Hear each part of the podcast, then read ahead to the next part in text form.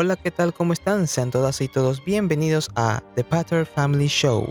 Hoy tocaremos un tema muy importante e interesante que estará dividido en tres partes. Y el tema que hablaremos es del derecho.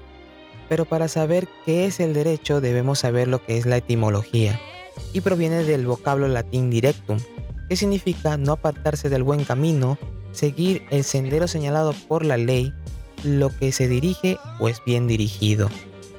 Esto quiere decir que la palabra derecho, en pocas palabras, es no romper las leyes o las normas para que no te desvíes de tu sendero.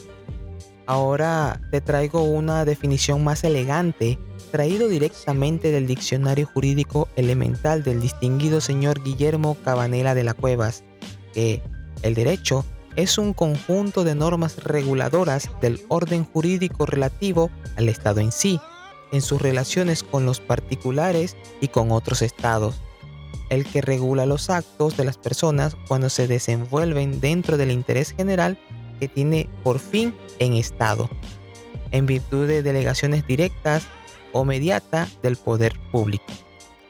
Entonces, ¿qué tenemos? Primero, el derecho como ordenamiento.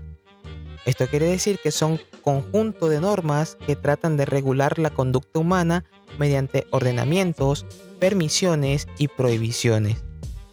Esto lo vemos en el Código Civil ecuatoriano en su artículo 1, donde nos indica que la ley es una declaración de la voluntad soberana que, manifestada en la forma prescrita por la Constitución, manda, prohíbe o permite.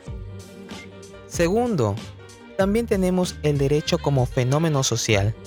Esto quiere decir que el ordenamiento jurídico que nace para el efecto de regular la conducta entre los individuos como grupo y también tiene cabida, mientras que se encuentren en una sociedad.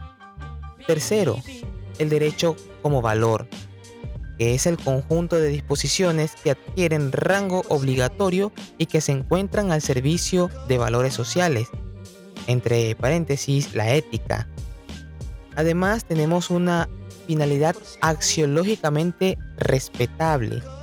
Esto quiere decir los valores predominantes en una determinada sociedad. Y punto número 4 está el derecho como argumentación, que es un conjunto de normas que se materializan a través del lenguaje, pues este es el instrumento fundamental del legislador. Las palabras diseñan las normas jurídicas.